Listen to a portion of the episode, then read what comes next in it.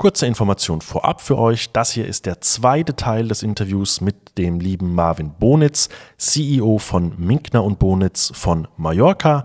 Den ersten Teil findet ihr in der vorherigen Folge. Viel Spaß beim Zuhören.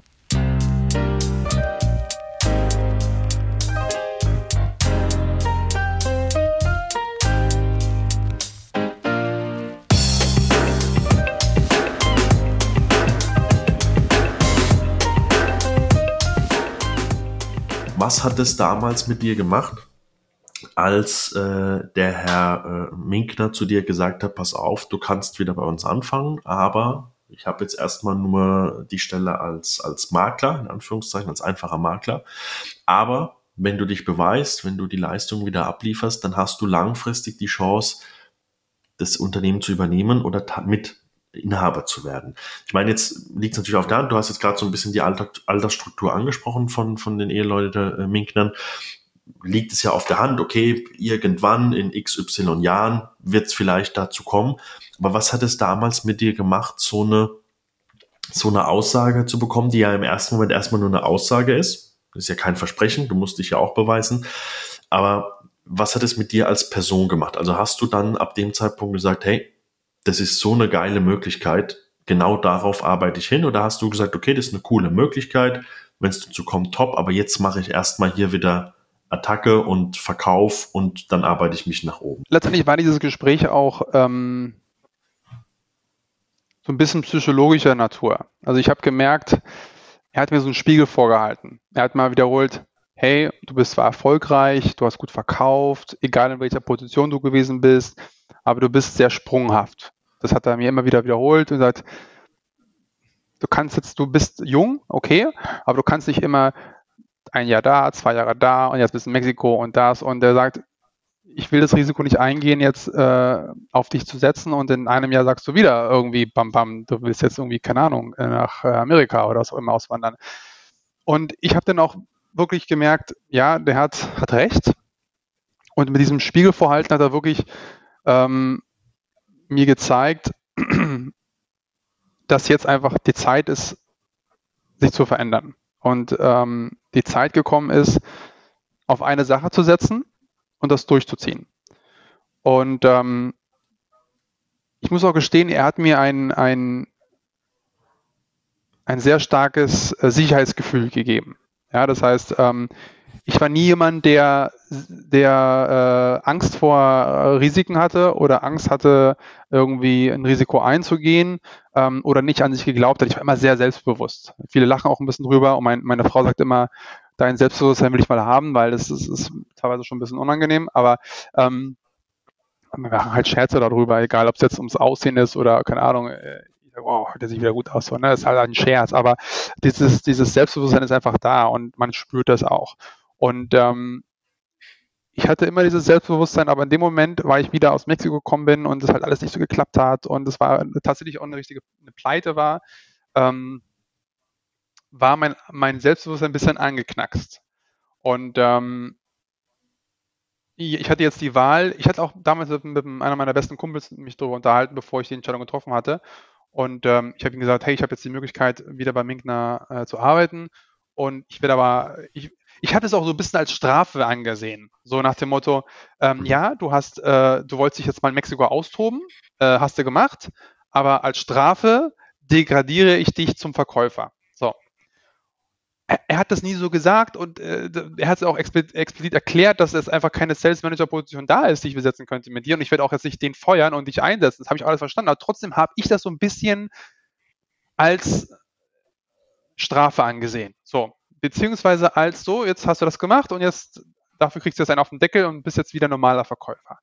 Aber das hat in mir etwas getriggert, was ich gesagt habe, boah, jetzt zeige ich dir erst recht. So, ne? So, mich als Verkäufer, also wie nicht Manager, ich beweise dir jetzt, dass ich Manager bin. Oder ich beweise dir, dass ich die Qualitäten habe, ein Manager oder der Manager zu werden.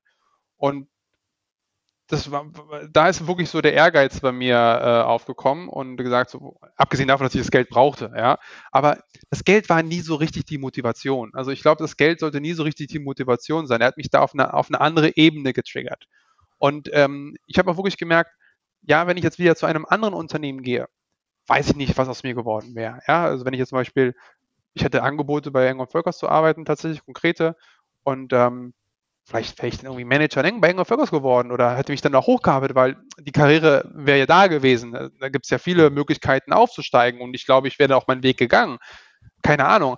Aber ich fand so diese Idee, wieder in diesem Familienbetrieb zu sein, weil man hatte dort auch sehr viele Freiheiten. Das heißt, ich bin jemand, und da kommen wir nachher zum Thema, zum Alltag, ähm, ich bin jemand, der sehr gerne sehr viel arbeitet. Ich bin wirklich ein Workaholic. Ich liebe es zu arbeiten. Also für mich arbeiten ist für mich jetzt keine, keine Strafe oder so, oh Gott, ich muss jetzt arbeiten. Ich liebe meinen Job. Ich könnte 24-7 arbeiten, wenn ich nicht Frau und Kinder hätte äh, und so, so viel Sport machen möchte. Ja, Aber ähm, ich habe aber gemerkt, bei Mengner Partner habe ich einfach die Freiheiten. Solange ich performe, solange ich einfach Umsatz mache, kann ich mir erlauben, äh, nicht auf die Uhr zu gucken. Mache ich sowieso nicht. Aber wenn ich jetzt mal weg bin in der Mittagspause dann, und ich mal mit dem Kunden essen gehe, dann bin ich auch vielleicht mal drei Stunden weg oder vier Stunden weg oder keine Ahnung was. Aber solange die Performance da ist, ähm, konnte ich mir eigentlich so ein bisschen rausholen, was ich wollte.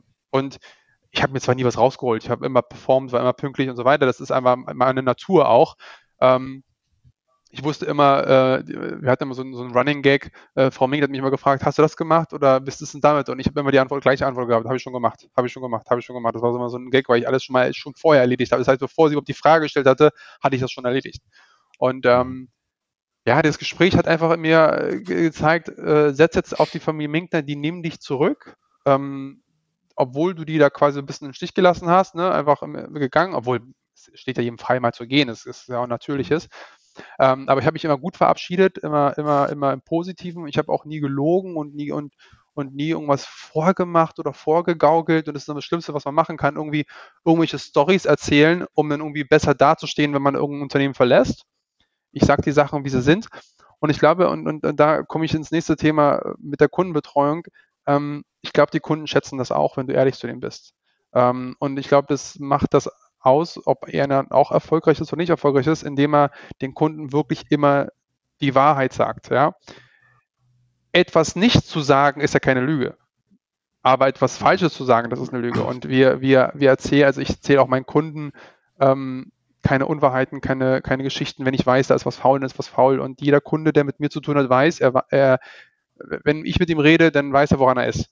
Äh, in, in beiden Richtungen. Und ich habe lieber mal einen Deal nicht gemacht, ähm, habe aber die Wahrheit gesagt und auf, auf Mängel hingewiesen, was auch immer, als dass ich irgendwie Deal gemacht hatte und der kommt dann im Nachhinein zu mir und sagt, hey, du hast mir verschwiegen, dass das und das ist und hast du das nicht gewusst und dann äh, winde ich mich da irgendwie raus. Und es war immer schon so in, in, in jeder Beziehung, die ich habe, sei es persönlich, mit meiner Frau, mit meinen Geschäftspartnern, mit Kunden. Ähm, bei mir weiß man, woran man ist. Und ich erzähle nicht irgendeinen Stuss. Ähm, und auch wenn einer das nicht hören will, ähm, ich, äh, auch, bei, auch bei Einwertungen. Ja, ich habe jetzt ähm, Kunden, die sagen dann, ja, und bewerten Sie mir mal die Immobilie. Dann sage ich, also ich werde den Preis, den ich jetzt hier nenne, ist den, den ich meine, der äh, Marktwert ist, nicht das, was Sie hören möchten. Sie haben mich ja nicht eingeladen, um zu hören, was Sie hören möchten, was Sie sich träumen, sondern was wirklich real ist. Und manchmal habe ich dann das Objekt auch nicht bekommen, weil die sagen, ja, das ist mir zu wenig. Und alle anderen haben dann irgendwie eine Million mehr geboten oder gesagt, es kostet eine Million mehr. Und dann sage ich, ja, dann viel Spaß. So. Und dann haben die ihn aber zwei Jahre später immer noch nicht verkauft und irgendwann haben sie den Preis genommen, den ich ursprünglich gesagt habe und haben aber zwei Jahre verloren. Das ist halt sehr, sehr, sehr oft passiert. Und ähm, ja, und nochmal zu dem Thema zurück. Ich war hochmotiviert, ich war, hatte Feuer und Flamme, ich wollte beweisen, dass ich das, das Zeug hatte, äh, Manager zu werden. Ich habe da noch gar nicht so richtig gedacht, ähm, die Firma zu übernehmen. Das war gar nicht, das war so ein Ziel, das war noch sehr weit weg. Das war, in dem Moment hatte ich andere Prioritäten. Eine Priorität war Geld zu verdienen und äh, unabhängig zu sein. Und ähm, dann habe ich gesagt, ja, also die mobile Firma zu übernehmen ist nice to have, also super, tolles Ziel, ähm, strebe ich gerne an. Aber das war jetzt nicht die Motivation, loszulegen und Attacke zu machen. Die Motivation war in dem Moment zu beweisen, ja, du machst mich jetzt nur noch zum Verkäufer, du degradierst mich, ich zeige dir, dass ich ein Manager bin und verkaufe jetzt hier besser als jeder andere. So. Und damit habe ich losgelegt. Ich formuliere es vielleicht noch, also du hast die Frage beantwortet, vielen Dank, aber ich formuliere es nochmal ganz kurz ein bisschen um. Hast du früher das Ziel gehabt, zu sagen, also hast du früher das Ziel gehabt, ich will Unternehmer werden, weil das, was du jetzt ja machst, Das ist ja schon richtiges Unternehmertum. Also ihr habt verschiedene Mitarbeiter, ihr habt verschiedene Abteilungen, ihr habt verschiedene Standorte. Klar, jetzt aktuell noch in diesem Dreierkonstrukt, aber du hast uns ja gerade den Ausblick gegeben, wie es jetzt geregelt ist, äh, wie du nach und nach die Firma komplett übernimmst. Das ist ja lange nicht mehr jetzt Makler sein, lange nicht mehr Selbstständiger sein, sondern es ist ja wirklich Unternehmertum. Hast du früher äh, für dich äh, schon gesagt gehabt, ich will Unternehmer werden oder war das eigentlich so, das hat sich jetzt so entwickelt und du hast gesagt, ich, ich ergreife einfach die Chance?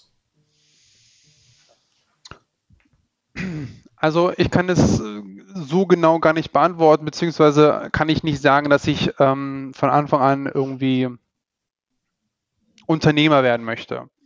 Ähm, ich muss dazu sagen, ähm, ich wusste selber nie genau, was ich machen möchte.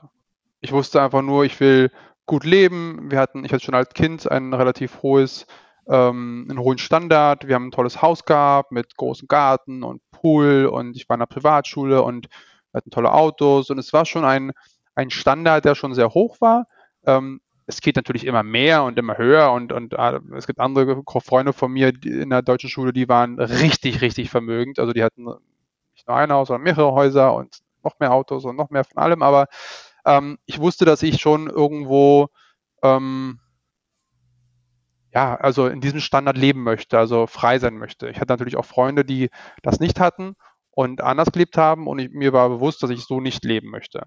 Ähm, nun kommt es dazu, dass sich meine Eltern tatsächlich immer irgendwie verpflichtet gefühlt haben, mir meinen beruflichen Weg vorzuzeigen, äh, zu sagen, hey, mach das doch so und so, mach das doch so und so. Und ich habe immer gemerkt, ähm, dass wenn ich das für mich entscheide, was ich mache, setze ich das auch um. Und, ähm, und da kam dann auch dieses Selbstbewusstsein, dass ich einfach probiere, wo auch immer der Weg mich hinführt.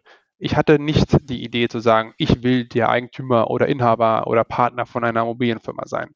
Für mich war, mal mehr, war mehr das Ziel, ähm, finanziell so gut dazustehen, dass ich mir eigentlich das alles erlauben kann, was ich machen möchte. Und nicht nur finanziell, sondern auch zeitlich.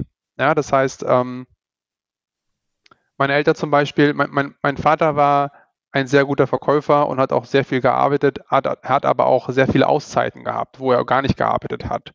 Und äh, hat sich einfach die Zeit genommen und hat dann nichts gemacht. Und dann hat er wieder gearbeitet und dann wieder nicht. Und, ähm, und das habe ich dann so ein bisschen, ich will nicht sagen übernommen. Also ich habe jetzt die letzten Jahre mir keine Auszeiten genommen. Ich habe immer gearbeitet. Ähm, aber das ist das, was ich eigentlich für mich plane, dass ich einfach in den nächsten, nächsten Jahren, also lange nicht, aber dass ich eigentlich tatsächlich auch freier sein kann in, in meiner, meiner Tagesgestaltung. Ich bin zwar immer noch ein Workaholic und ich arbeite eigentlich immer, aber ich arbeite sehr viel vom Handy aus. Das heißt, nur weil ich jetzt nicht im Büro sitze, heißt das nicht, dass ich, dass ich nicht arbeite. Ähm, und das ist für mich auch dieses Unternehmertum, zu sagen, ich investiere meine Zeit ähm, anders als andere, weil ich weiß, die Zeit, die ich in der Arbeit investiere, die ist produktiver ähm, als zum, äh, einer, der vielleicht im Büro irgendwie fünf Stunden oder neun Stunden sitzt. Und ähm, ich bin gerne draußen. Ich bin niemand, der gerne den ganzen Tag im Büro hockt und äh, telefoniert. Bin auch einer, der sehr, sehr äh, aktiv ist und ich gehe auch gerne raus. Und ich, wenn ich einen Tag irgendwie im Büro sitze, dann muss ich den nächsten Tag irgendwie, irgendwie drei Kunden besichtigen und raus und ich muss einfach raus. Ich bin niemand, der gerne, gerne hinterm Schreibtisch den ganzen Tag hockt.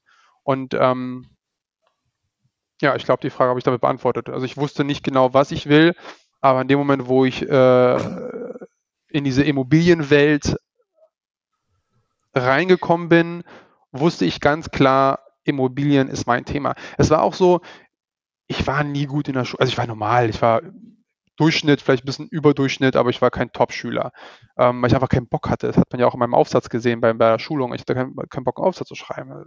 Braucht, bringt mich nicht weiter. Ähm, wenn mich aber was interessiert, dann bin ich sehr gut da drin. Und ähm, dann, dann äh, lese ich mich auch rein und, und beschäftige mich damit. Und in Sachen Immobilien habe ich gemerkt, ähm, da hat sich einfach eine Leidenschaft entwickelt, die ich so vorher noch nicht gekannt habe. Ich konnte mir auf einmal Sachen merken. Ich konnte mir die ganzen, damals noch bei First Mallorca, konnte ich mir die ganzen Flächen, die Quadratmeter, die Aufteilungen, konnte ich mir alle so merken, ohne Probleme. Ich konnte sofort sagen, auf Knopfdruck, Wohnung das, zwei Schlafzimmer, zwei Bäder, so und so viel Quadratmeter, das, das. Ich konnte teilweise eine Immobilie habe ich besichtigt, ich kann dir heute noch die Aufteilung aufzeichnen. Ich kann dir ganz genau sagen, wo ist was, wo ist das Bad, wo geht's hoch, wo geht's runter, wo ist ein Versatz, wo ist die Terrasse. Das heißt, ich habe dann da eine, eine, eine Leidenschaft entwickelt und, und, und ein Know-how, äh, was ich so vorher nie gesehen hatte oder auch noch nie an mir selber gemerkt hatte. Und äh, das habe ich immer mehr ausgebaut und äh, habe das für mich genutzt und habe ge hab für mich gemerkt, wenn ich was mache in meinem Leben, dann wird es mit Immobilien sein.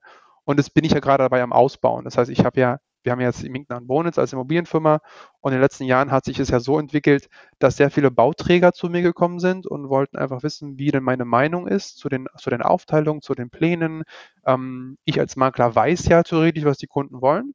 Und dementsprechend sollte ich immer meinen Input immer geben. Und da hatte ich dann einfach so rauskristallisiert, dass ich dann drei, vier Bauträger beraten habe, ähm, ich habe den Kontakt getreten, ich habe denen das Grundstück verkauft, die haben dann äh, von mir Architekten bekommen, Designer bekommen, die Baufirmen durch die Architekten bekommen und ich habe immer die Meetings mit äh, mitgemacht und habe dann mal meine Meinung gesagt und äh, ich wurde immer rückgefragt, was hältst du davon? Was hältst du davon? Was hältst du von der Marke? Was hältst du von der Qualität? Was hältst du von der von dem Tisch? Was hältst du von was auch immer? Und, ähm, und ich habe dann immer so zwei, drei Jahre eine, eine, eine beratende Funktion gehabt in diesen ganzen Projekten und habe dann im Gegenzug ähm, die Exklusivrechte bekommen in der Vermarktung der Immobilie. Und ich habe den auch tatsächlich auch alle verkauft. Und irgendwann merkte ich, dass ähm, die immer mehr von mir wollten und ich gesagt habe, ja, irgendwann kann ich nicht mehr geben, weil das beeinträchtigt meinen Hauptjob und ich musste auch anders belohnt werden. Also es ist nur, nur ein Exklusivrecht zum Verkaufen reicht mir ja nicht, weil letztendlich ich bringe ja, ich mache ja meinen Job trotzdem. Das heißt, ich habe meinen Job gemacht in der Beratung von der Immobilie und ich habe meinen Job gemacht als Makler, weil ich einen soliden Kunden gebracht habe, der das, den Kaufpreis bezahlt hat und verhandelt habe und so weiter und so weiter.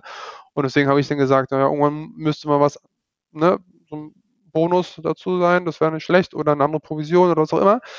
Und ähm, das war mit denen nicht möglich, weil die waren halt, ich sage jetzt mal schon versaut von dem Service, den ich denen gegeben hatte und brauchten das auch nicht mehr. Das heißt, die haben selber gelernt, wie es funktioniert und was man, und die haben letztendlich Copy-Paste gemacht. Die haben letztendlich genau das Gleiche, was sie gemacht haben, fünfmal gemacht. Also nicht, vielleicht immer jedes ein anderes Design, aber der Grundsatz war immer der gleiche. Mit dem gleichen Team, mit den gleichen Leuten, immer gleich so. Und ist auch okay, ist äh, kein Problem. Ich habe da gut Geld verdient, weil ich die Projekte einmal verkauft habe als Grundstück und dann nochmal die Projekte fertig verkauft habe. Alles gut. Ähm, dann haben mich aber immer mehr Bauträger oder auch Privatkunden angesprochen und gesagt so, hey Marvin, ich würde gerne was investieren, ich würde gerne was bauen und ähm, ich würde es aber nur machen, wenn du mit im Boot bist.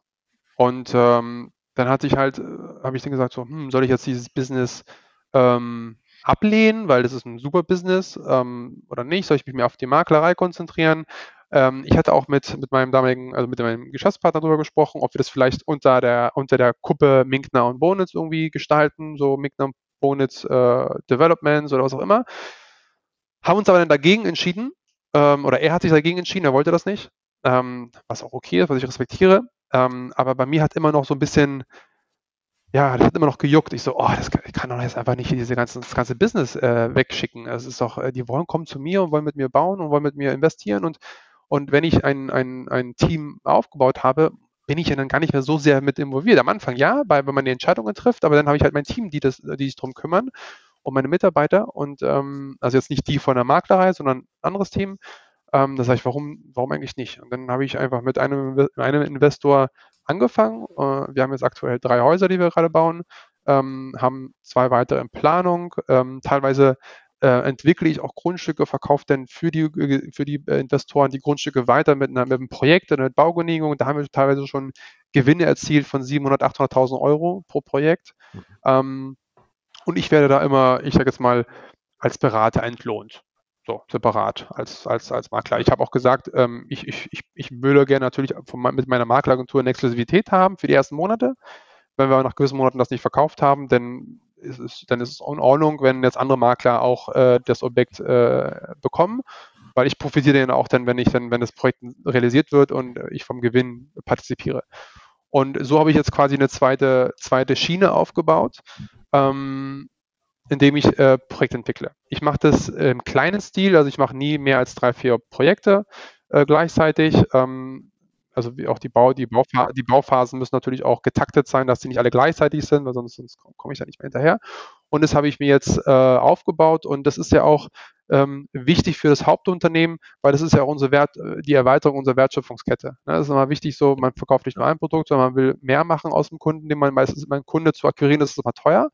Den, das Vertrauen zu gewinnen ist nochmal schwierig. Und wenn du einmal das Vertrauen hast, den dann loszulassen mit nur einer Sache, ist mal ein bisschen schwer. Und wenn ein Kunde dann sagt, hey, ich habe Bock auf mehr, ich habe schon eine Immobilie auf Mallorca, die ich bewohne, ich will gar nicht eine weitere Immobilie bewohnen, aber ich würde gerne mehr auf Mallorca machen, weil es einfach Spaß macht, weil es einfach cool ist, weil ich auch mit dir gerne zu tun habe, ähm, weil mir das ganze Mallorca-Flair einfach gefällt, dann mache ich das. Und dann bin ich derjenige, der sagt, let's go. Und dann haben wir Projekte, Grundstücke gekauft, entwickeln die, verkaufen die weiter. Und das ist jetzt quasi die zweite Schiene, wo ich auch merke, wo ich eine extreme Leidenschaft äh, entdeckt habe. Also dieses ganze Designen. Ich habe äh, äh, extrem gutes Verständnis für, für, für Pläne. Also wenn ich Pläne sehe, laufe ich quasi visuell schon durch die Häuser durch und stelle mir, ich kann mir das schon so gut vorstellen, dass ich, als würde die Immobilie schon stehen.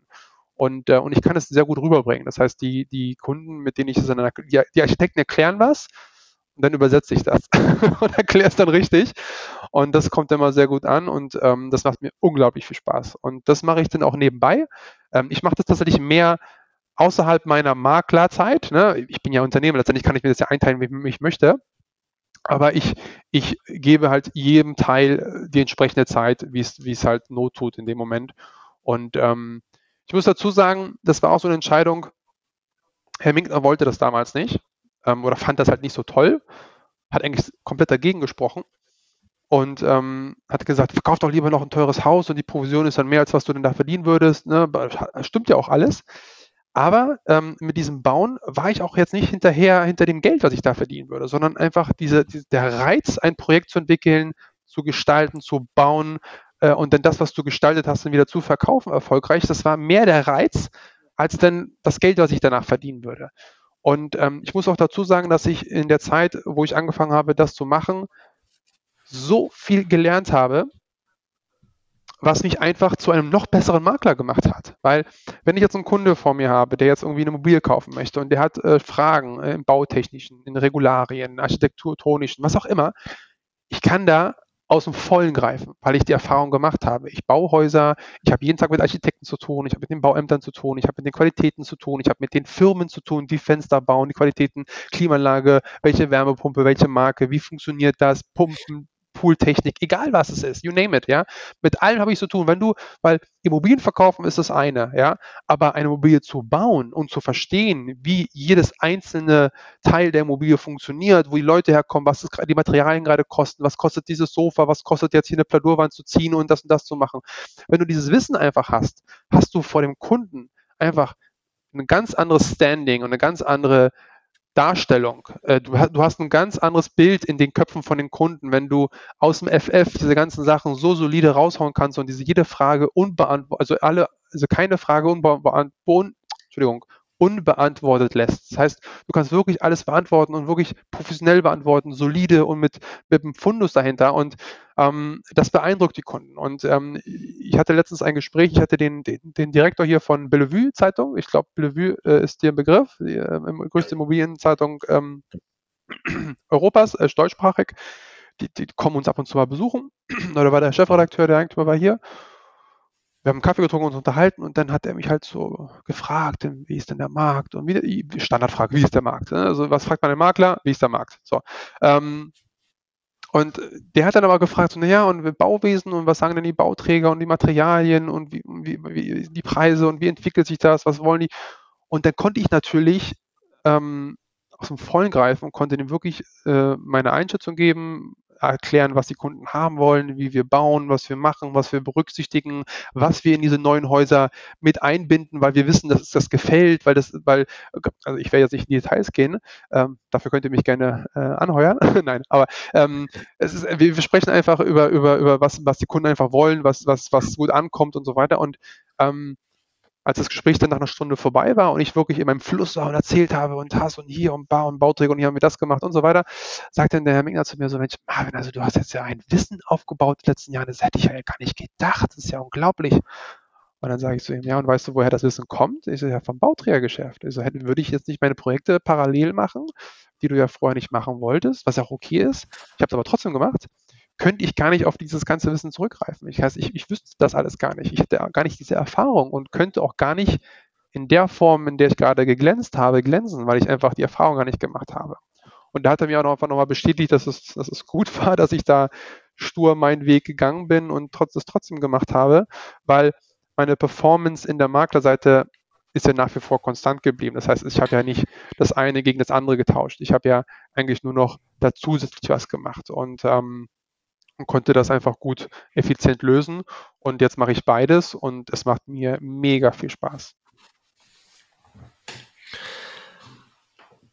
Lass uns vielleicht jetzt am Ende des Gesprächs nochmal auf äh, Mallorca an sich eingehen, also auf den Markt. Wir hatten es ja im Vorgespräch schon mal kurz angerissen.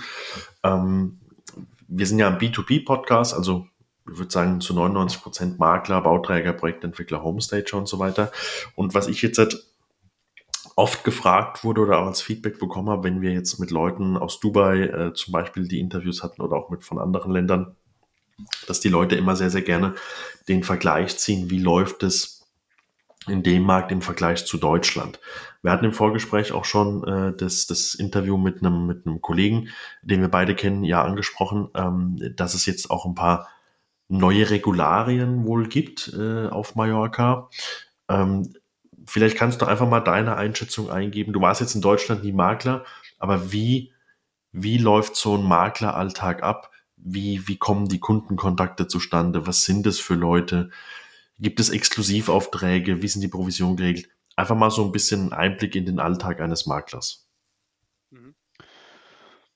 Ja, also Mallorca hat ja bekanntlich Tausende von Makler. Also äh, jedes Jahr kommen zig, zig, zig, zig neue Makler dazu. Ähm, ich kann es auch verstehen. Makler, äh, ein Makler zu sein, ist, ist generell eine Aufgabe, die, die Spaß macht, wenn man halt immobilienaffin ist. Und wenn man das auch noch auf Mallorca machen kann, umso besser. Ja? Viele kommen aber mit der Idee nach Mallorca, gerade auch viele bewerben sich halt bei großen Unternehmen, auch wie unsere, die denken jetzt irgendwie so ein, zwei Immobilien im Jahr und dann der Rest Strand und Party und so, ist das das, was, was, was hier passieren wird und das Ganze gar nicht so. Also ich bin auch, ich werde auch nie richtig braun, weil ich auch immer im Büro sitze und wenn ich im braun bin, dann nur im Gesicht alles andere ist käseweiß, weil ich halt keine Zeit habe. Ähm, und es geht auch den meisten erfolgreichen Maklern so. Ähm, der Markt ist sehr unruhig, sagen wir mal so. Ja?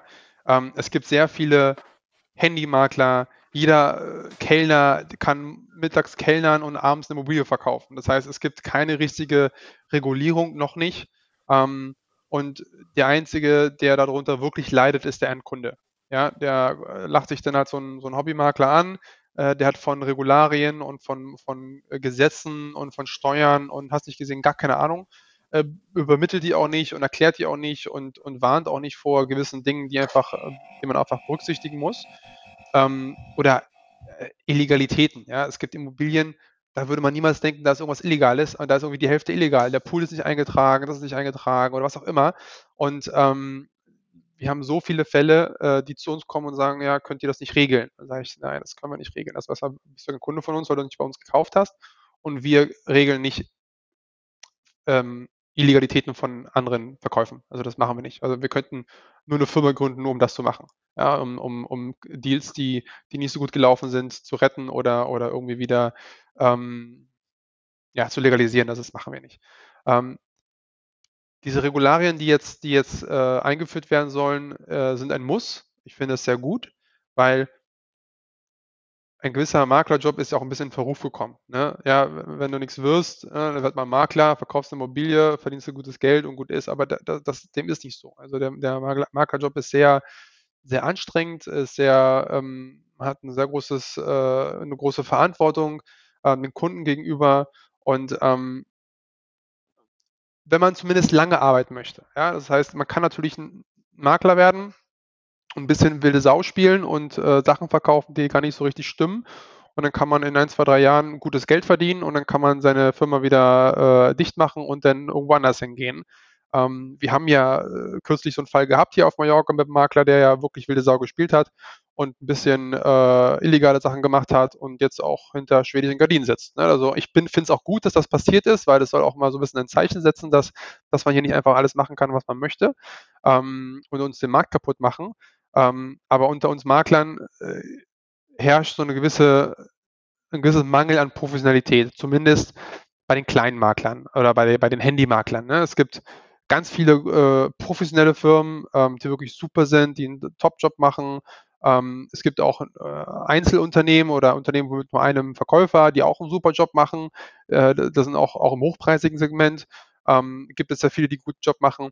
Aber das sind dann aber auch Makler, die schon seit 10, 15 Jahren auf dem Markt sind. Und ich kann auch wirklich nur Kunden empfehlen, äh, bei Seiten anzufragen, äh, bei Firmen, die wirklich vorweisen können, dass sie halt schon lange am Markt sind und die Professionalität äh, halt äh, haben.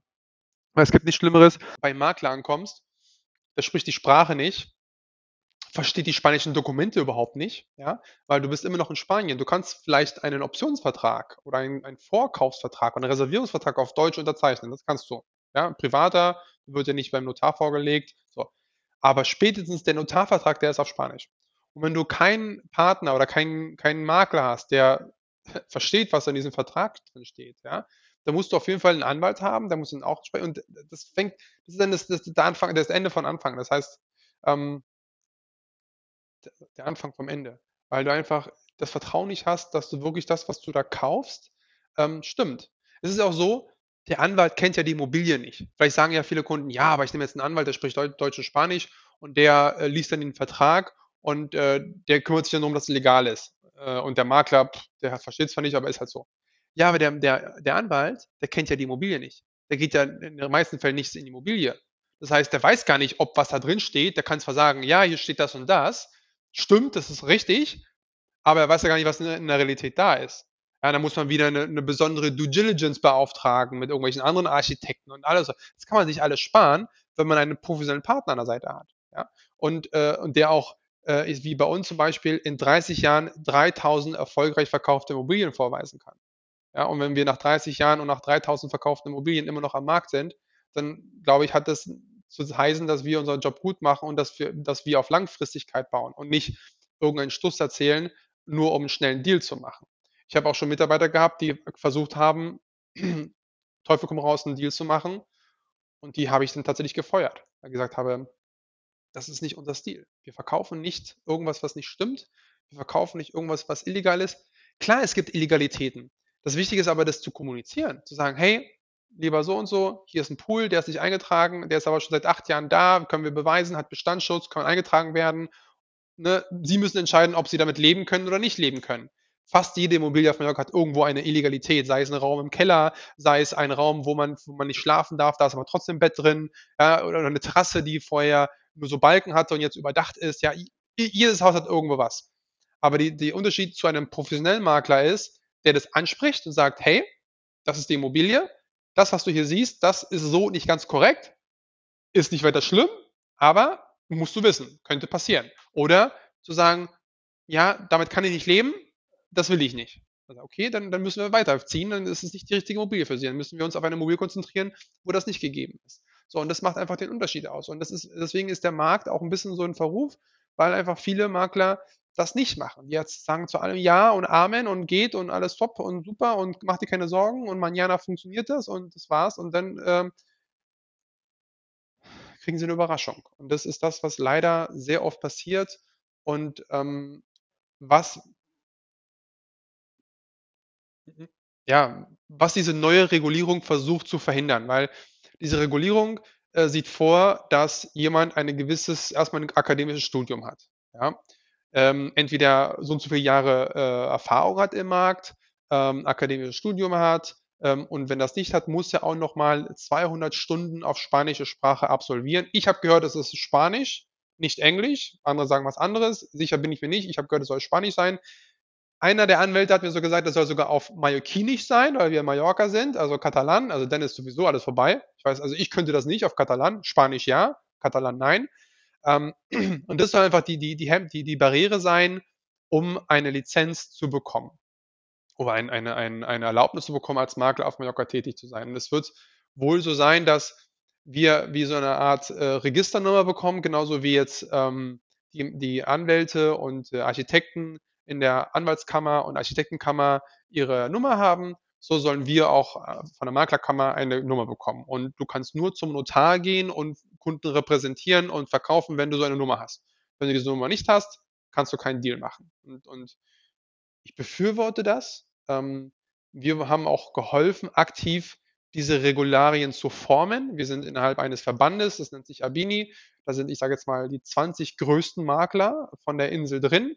Ähm, alle sind, äh, alle Makler drin sind, haben mehrere Mitarbeiter, mehrere Filialen, haben das Studium, haben die Erfahrung. Das heißt, das war auch ein Hauptkriterium, um da überhaupt reinzukommen in diesen, in diesen Verbund. Und wir haben natürlich gesagt, wir können jetzt die Politiker nicht das äh, überlassen, diese Regularien zu bestimmen. Da müssen wir irgendwie mithelfen, damit es auch fair ist, ne? damit es auch wirklich ähm, umsetzbar ist und auch wirklich äh, unsere Meinung dazu abgeben. Und das, das haben die auch erfolgreich gemacht. Ähm, Eng Völkers ist drin zum Beispiel. Also das sind die, die größten dann halt einfach drin. Und auch äh, Kensington ist ja auch drin und Potomac China und, und andere, andere Firmen, die auch viele, viele Mitarbeiter haben. Und damit haben wir zusammen mit den Politikern haben wir halt diese Regularien äh, geschmiedet oder unser Okay äh, abgegeben.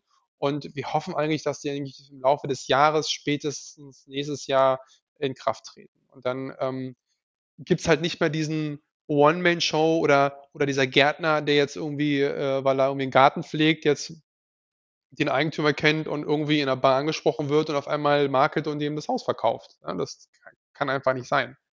Und ähm, das ist im Moment der Markt. Die Provision, ähm, die bewegen sich zwischen 5 und 6 Prozent. Die bewegen sich äh, zwischen 5 und 6 Prozent. Ähm, es gibt inzwischen immer mehr Kooperation.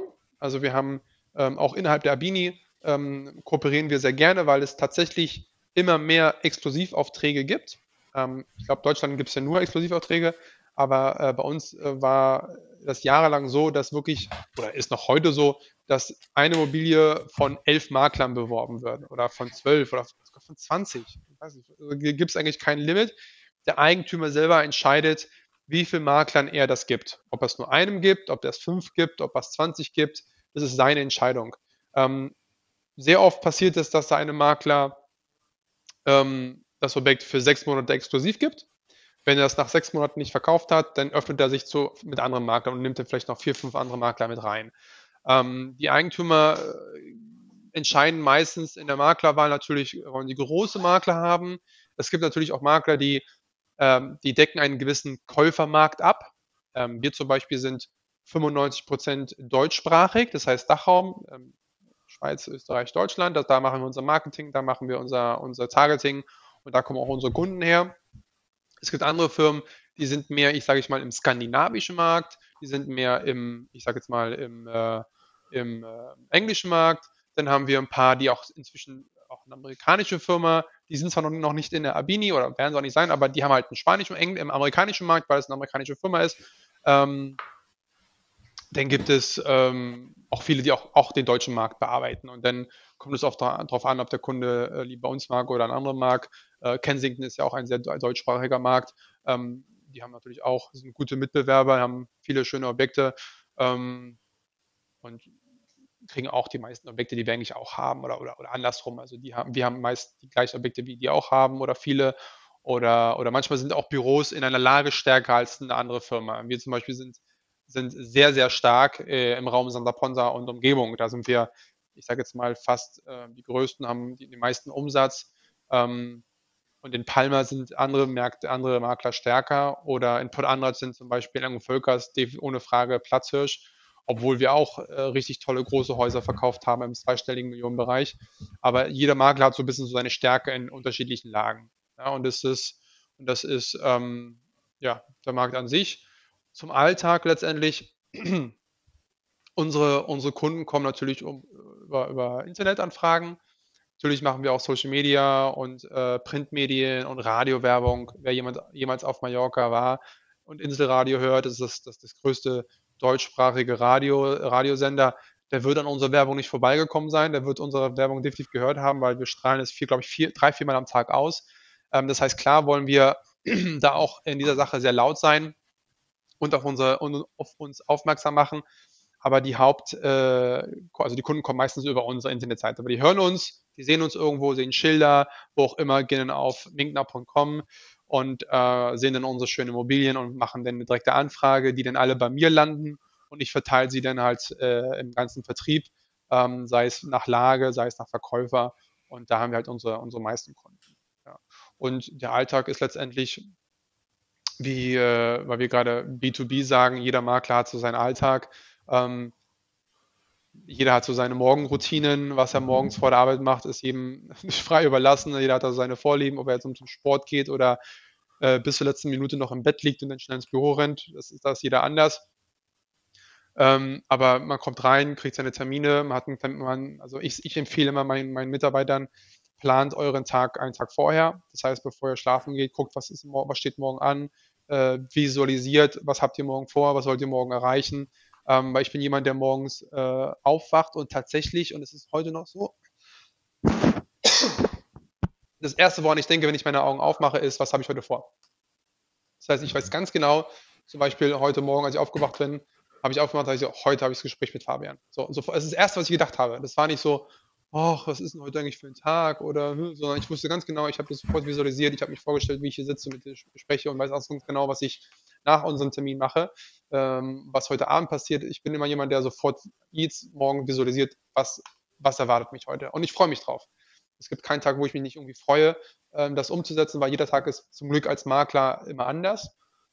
Zumindest gestalte ich, wie das auch immer, dass es immer anders ist. Manchmal habe ich eine Baubesprechung, manchmal habe ich da Kunden oder was auch immer. Und ich empfehle auch meinen Mitarbeitern und allen meinen Verkäufern das Gleiche zu tun, beziehungsweise den Tag vorher zu planen. Also morgens ins Büro zu kommen um 10, weil wir fangen offiziell um 10 Uhr an, äh, dann irgendwie seinen Rechner hochzufahren und sagen so, hm, gucken wir mal, was für Termine wir heute haben, ähm, ist kontraproduktiv. Das finde ich, man muss schon mit dem Mindset schon den Tag starten und im Kopf schon, weil der, der Unterbewusstsein arbeitet immer mit, ähm, auch wenn man noch nicht im Büro ist und ähm, das kann ich nur empfehlen. Ansonsten kann, können sich unsere Verkäufer die Tage komplett frei gestalten. Also wir, ich habe da keine Vorgaben. Wir haben zum Beispiel unsere Arbeitszeiten von, sage ich mal, offiziell 10 Uhr bis 18.30 Uhr in der Stunde Mittagspause von Montag bis Freitag. Ähm, ich gucke aber nicht auf die Uhr.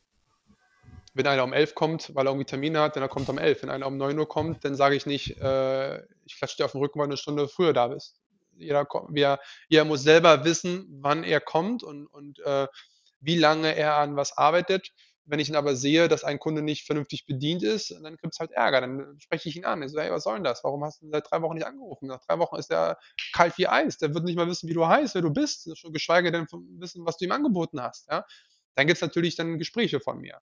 Aber wenn so, so, solange jeder arbeitet und ich sehe, die Kunden sind ajour, ähm, haben nachgefasst, und ähm, da gucke ich nicht auf die Uhr, ob einer morgens um halb zehn kommt, zehn kommt, elf kommt oder dann mal um 17 Uhr geht, anstatt 18.30 Uhr. Oder ich den ganzen Tag gar nicht sehe, weil ich weiß, der hat heute zwei Besichtigungen gehabt und hat irgendwie noch zwei Stunden, war kurz beim Friseur, beim Arzt oder bei der Freundin.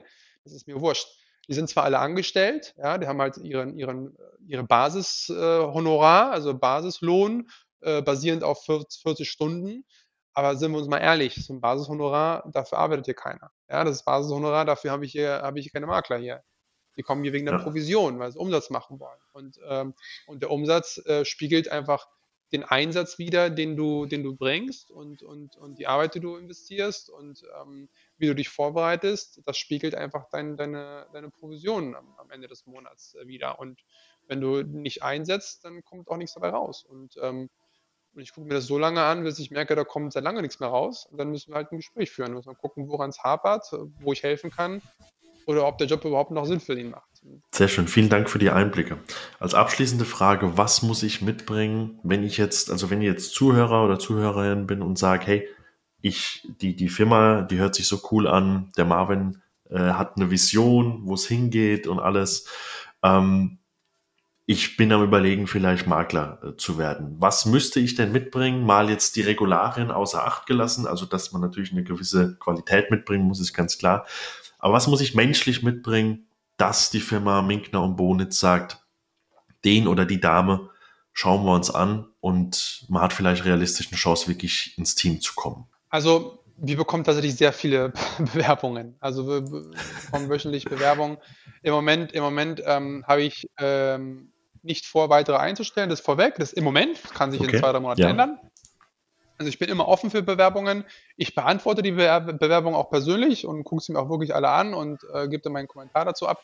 Ähm, aber grundsätzlich ist es eigentlich wie jeder Unternehmer neue Mitarbeiter sucht. Also ich brauche jemanden, mhm. ich brauche jetzt nicht den perfekten Verkäufer, ja, der mir vorweisen kann, wie gut er verkaufen kann, wie gut er performt und wie gut er das und das. Manchmal sind es so eher so persönliche Dinge. Also was ist deine Einstellung, wie ist deine Erziehung, wie, wie, wie stehst du zu gewissen Situationen, kannst du mit ein bisschen Kredit umgehen, hörst du auch zu, setzt du auch um, wenn ich dir was sage, oder bist du so ein bisschen nur, äh, also, also ganz anders wie ich, also ich habe schon zwar zugehört, aber sag mal so, ähm, zahlt das, was du tust, auch darauf ein, um, um den Umsatz zu generieren, der von dir erwartet wird? Das ist halt die, die, die nächste Frage. Ähm, für mich ist immer wichtig, ähm, Positivität und Energie ist der Schlüssel. Ja, eigentlich zu allem. Das heißt, wenn du jetzt jemand bist, der irgendwie mit, mit hängenden Schultern irgendwie ins Büro schlürfst und äh, anfängt, seine Kunden anzurufen, dann weiß ich schon von Anfang an, aus dem kann nichts werden und den will ich auch nicht einstellen. Ich will, ähm, es ist ja so, man kann sich, man lernt ja oder man wächst mit seinem Umfeld. Ne? Man, ähm, deswegen bin ich sehr vorsichtig, indem ich mein Umfeld mir aussuche. Das heißt, ich habe mich ja eingekauft in eine Unternehmerklicke, um mein Umfeld zu verbessern. Ich wollte, dass mein Umfeld erfolgreiche, hungrige Unternehmer sind, die das Wort Nein, das geht nicht oder das, den Satz Nein, das geht nicht nicht kennen. Das ist mein Umfeld, was ich was ich haben wollte. Und ähm, genauso mache ich es in meinem, in meinem Sport. Ich war äh, äh im, im Gym und ich habe gemerkt, die alle geben alle nur halbe Flamme, 50 Prozent sind nur am Rumnörgeln und ah, nee, und auch so anstrengend und will. Ich gesagt, oh Gott, ich, hier werde ich krank. Hier kriege ich auch die gleiche Einstellung wie die auch, dass ich nicht auf einmal nicht mehr äh, keinen Sport mehr machen will, dass mir alles zu anstrengend ist. Hier ist ja keiner, will ich nicht. Dann habe ich den Gym gewechselt, weil ich auch vorsichtig bin. Was für ein Umfeld habe ich? Ich bin in ein Top-Gym gegangen, wo alle also fast alle besser sind als ich. Die haben mega Körper, super durchtrainiert, geben Attacke, geben Gas, leiden, geben trotzdem Gas und es ist dann den Umfeld, den ich halt auch da haben möchte. Ich will ein Umfeld von Killern, von Gewinnern, von Leuten, die wirklich Gas geben. So, und das nicht nur im Unternehmertum, das nicht nur beim Sport, ähm, und das aber auch in meinem eigenen Unternehmen. Das heißt, ich möchte gerne, dass alle Leute, alle Mitarbeiter, die ich ähm, einstelle, eine gewisse Persönlichkeit haben und auch, auch jemand sind, die wirklich auch Bock haben, mehr zu erreichen und nicht nur am Rumnörgeln sind. Ich habe jemanden entlassen müssen, weil die nur am Rumnörgeln war. Nur am Rumnörgeln. Alles war scheiße, negativ, äh, der Kunde und der kauft doch eh nicht. Und die hat so ein Mindset gehabt, dass die quasi für Kunden entschieden hat, dass die sich das eh nicht leisten können oder eh nicht kaufen. Oder die selber dachte, die Immobilie ist Schrott, ja, und sagt dann, ach nee, die ist doch viel zu teuer und ist doch, geht doch gar nicht. Hast du mal die Toilette gesehen oder keine Ahnung was, ja? Und die hat schon diese Einstellung gehabt bei der Aufnahme, dass, dass, die was verkauft, ist unmöglich. Die hat ja schon diese Einstellung, die nimmt ja diese, diese Idee, die Möglichkeit, diese Immobilie schmackhaft zu machen, nimmt die ja schon weg, weil die selber nicht davon überzeugt ist. So. Und solche solche Mitarbeiter entferne ich direkt. Also ich habe Vorgespräch, es ist nicht so von Tag heute auf morgen bumm, du bist entlassen, sondern wir haben uns unterhalten, wir haben uns zusammengesetzt, ich habe dir meine Bedenken genannt, du, du bist sehr negativ eingestellt, vielleicht könntest du das ein bisschen ändern, ich habe dir mehrere Chancen gegeben und nach drei, vier Monaten habe ich gesagt, tut mir leid, wir müssen uns von dir trennen, weil du erstmal steckst du mit deiner Negativität die anderen Mitarbeiter an du verkaufst nicht, das sehen wir ja an deinem Umsatz. Ähm, und du änderst auch nicht das, was ich, äh, was ich dir gesagt habe oder gegeben habe. Ich habe meine Leute, meinen Vertrieb habe ich nach Deutschland geschickt zu einer Verkaufsschulung. Ja? Ähm, bezahlt ist bezahlt, Hotel bezahlt, Flug bezahlt, Schulung bezahlt, hat mehrere tausend Euro gekostet. Ähm, und die Dame wollte nicht. Die sagt, nee, ach, da in so einem Raum zu sitzen mit anderen Seminarteilnehmern, irgendwie acht Stunden zuzuhören, wie einer predigt, wie man verkauft. Also das finde ich nicht so toll. Naja, also mit dieser Einstellung weiß ich ja jetzt schon, dass es nichts wird. Ja, da habe ich mir noch ein paar Wochen angeguckt und habe gesagt, okay, danke, äh, tschüss. So. Und ich brauche, ich finde, ähm, die Leute, die bei mir arbeiten möchten, die so, das sollen Leute sein, die richtig Bock haben, die richtig Leidenschaft haben. Klar ist Geld eine Motivation, Geld ist wichtig, aber vielleicht sollte es nicht die einzige Motivation sein, wie auch bei mir es nie gewesen ist, sondern einfach umzusetzen, das, die geilste Immobilie für diesen Kunden zu finden einen Haken hinterzumachen. Geil, umgesetzt. Kunde bekommen, zugehört, richtig herausgefunden, was der sucht, für den Topf den passenden Deckel gefunden, noch ein paar Einwände behandelt, dass es wirklich überzeugt, dass es wirklich die richtige Immobilie ist und verkauft und den Erfolg äh, gefeiert. Und okay, dann ist noch eine Provision dabei, auch super. Aber ich brauche Leute, die, die hungrig sind, die Leute, die, die Bock haben, ähm, die Leute, die nicht nach Problemen suchen, sondern nach Lösungen suchen und, und nur Lösungen haben. Das habe ich äh, gerade in diesem Unternehmerumfeld gemerkt, da war alles möglich. Ich habe da so ein paar Beispiele gegeben und die haben mir sofort gesagt, ja, ich verstehe dein Problem nicht. Es ist doch so, so, so, so kannst du machen und sofort lösungsorientiert. Und das fehlt mir heutzutage so ein bisschen äh, bei den Mitarbeitern. Ich sage jetzt nicht bei mir, sondern grundsätzlich. Ähm, mhm. Es wird extrem viel genörgelt und die sind so, so überhaupt nicht belastbar. Ja, die müssen, also, also wenn, wenn alle Verkäufer ständig motiviert werden müssen, ja, so, ja, komm, du schaffst es, tschakka, pam, pam, pam, ja, dann weiß ich nicht, ob das wirklich der richtige Job ist. Ich sag, ich bin jetzt seit 13 Jahren Makler. Meinst du, mich hat irgendwer irgendwie motiviert? Ja, ich habe meine E-Mail bekommen und da steht dann gut so. Das ist Standard. Die, die einzige Motivation, die bekam, war von Herrn Minkner, gut so oder gefällt mir. Das war die einzige Motivation, die ich bekommen habe. Ja? Mehr habe ich nicht ja. bekommen. Ja. Und ich habe mir selber in den Arsch getreten und mich motiviert. Und klar gab es Tage, wo es die Scheiße lief, aber äh, und wo ich einfach sagte, oh, auf dieses Gespräch habe ich jetzt gar keinen Bock. Oder Pleite, ja, Vertrag nicht unterschrieben, äh, kann, kam ein anderer Makler, hat die Immobilie verkauft, Provisionsvolumen 80.000 Euro für mich verloren, bumm, weg. So. Mhm. Ja, shit happens. So, das, das war das Problem von gestern. Morgen ist ein ganz anderer Tag und mach weiter. Und wenn ich, wenn ich von mit, Leut, mit Leuten umgeben bin, die so denken, dann weiß ich, beeinflussen die mich ins Negative. Und das will ich nicht. Das heißt, ich, ich, ich, trog, ich sorge dafür, dass der Größteil meiner Mitarbeiter oder eigentlich alle meine Mitarbeiter ähm, so drauf sind, dass sie motiviert sind von alleine nicht, dass ich die, klar motiviere ich meine Leute, ich mache Partys, ich mache Teambuildings und weil ich auch Bock drauf habe, Zeit mit meinen Leuten zu verbringen. Wir gehen Volleyball spielen, wir waren auf dem Katamaran äh, jeden Sommer. Ähm, ich habe äh, für alle, ne, wir haben eine AIDA-Kreuzfahrt gebucht. Wir sind alle, das ganze Unternehmen sind wir drei Tage mit der AIDA weggefahren. Ja, wir waren äh, vier Tage in Mabea, das ganze Unternehmen, habe ich mal meine Heimat gezeigt. Ja, das heißt, klar machen wir Sachen, aber die, die Basis an Motivation, die musst du von zu Hause mitbringen. Du musst es selber wollen, du musst selber die Flamme haben, du musst selber Attacke machen wollen. Ja, und ähm, ich habe lieber jemanden, wo ich weiß, der, der wird mich in fünf Jahren wahrscheinlich verlassen, weil er, weil ich ihm nicht so viel bieten kann, weil er sagt, ey, ich will selber Unternehmer werden und so. Alles super. Aber die fünf Jahre, die wir geteilt haben, die waren geil. So.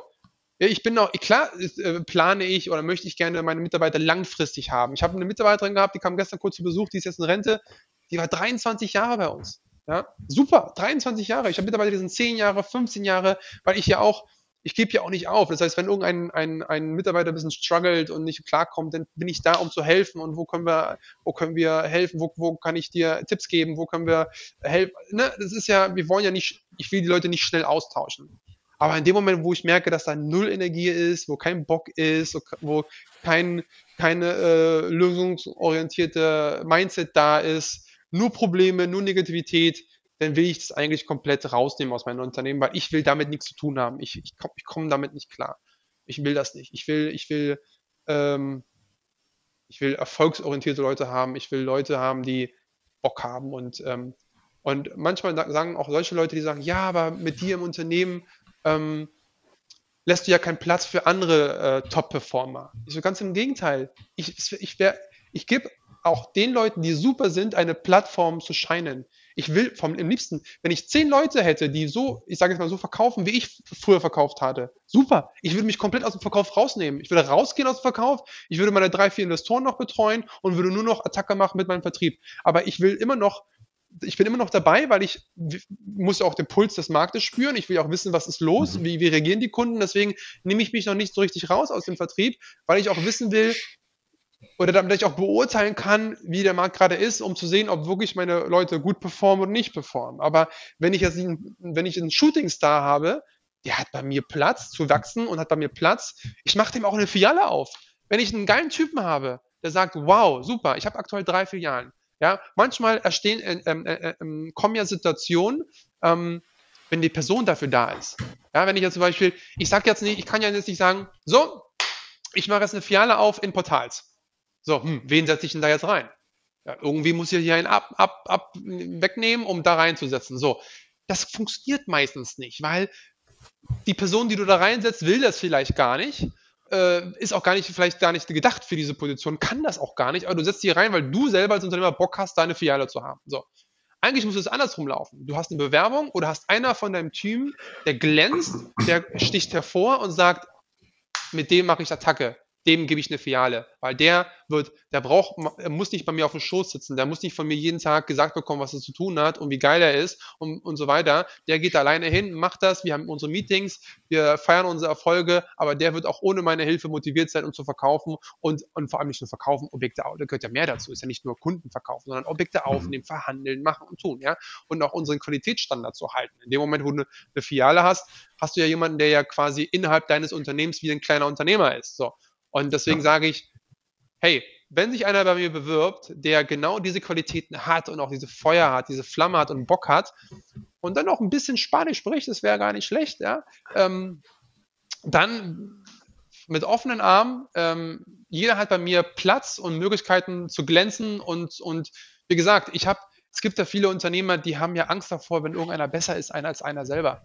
Ja, die sagen, oh, wenn der so gut ist und noch besser ist als ich, dann, dann äh, stehe ich ja nicht mehr so gut da. Sag ich, ist doch totaler Bullshit. Es wäre doch geil, wenn alle besser wären als ich in irgendwas, was auch immer. Das ist doch mega. Das ist das Beste, ein besseres Team kannst du doch gar nicht haben. Und wenn da jetzt eine Granate kommt, der kann besser verkaufen als ich und macht Umsatz ohne Ende, ja, dann profitiere ich doch auch davon als Unternehmer. Er profitiert, weil er richtig viel Geld verdient, weil wir zahlen sehr gute Provisionen ähm, und geben alle Möglichkeiten, äh, die es gibt. Und ich als Unternehmer verdiene auch viel Geld und Kunden sind zufrieden. Es, das kommt wieder äh, zugute, dass wir andere Kunden bekommen, die wieder Empfehlungen haben und so weiter und so weiter. Wenn einer top performt, können wir alle nur davon gewinnen. Und, und ähm, das ist so ein bisschen das Schlusswort zu den Leuten, die ich suche. Marvin, wir haben jetzt fast zweieinhalb Stunden hinter uns. Am Anfang haben wir uns noch ein paar Gedanken gemacht, wie lang es wird. Und also. Ich habe dir gesagt, vielen, vielen, vielen Dank. ich mache mir keine Zeit. Keine Gedanken über die Zeit. Also von meiner Seite aus vielen Dank für deine Zeit, vielen Dank für die Insights. Du warst sehr transparent, das weiß ich sehr zu schätzen. Das wissen natürlich auch die Zuhörer und Zuhörerinnen sehr zu schätzen. Ähm, super spannend, die Geschichte von dir und natürlich auch von Minkner und Partner, respektive jetzt Minkner und Bonitz. Ähm, ich glaube, das ist äh, Motivation genug, wenn man die richtigen Leute in, in seinem Leben trifft, wenn man das auch zulässt also ich glaube, das gilt für dich und auch für die Eheleute äh, Minkner. Ich glaube, da habt ihr alle äh, gemeinsam äh, viel richtig gemacht. Und wie gesagt, wenn man jetzt zuhört und noch jung ist, einfach offen sein, vielleicht auch mal ein kleines Downgrade einzunehmen, aber eben halt auch reflektierend dabei zu sein. Ähm, vielen, vielen Dank. Und vielleicht machen wir ein paar zwei und schauen, wo die Reise hingeht. Und äh, ich wünsche dir alles Gute. Wir verlinken natürlich für alle, die zuhören, wir verlinken natürlich äh, sämtliche Instagram-Kanäle und Websites und so weiter und so fort vom lieben Marvin und von, äh, von, der, von der Company. Liebe Grüße nach Mallorca. Und äh, wenn ich mal das nächste Mal auf der Insel bin, schreibe ich dir und dann finden wir vielleicht eine Möglichkeit auf einen kurzen Kaffee. Würde mich sehr freuen. Sehr, sehr gerne. Mach's gut. Bis dahin. Ciao.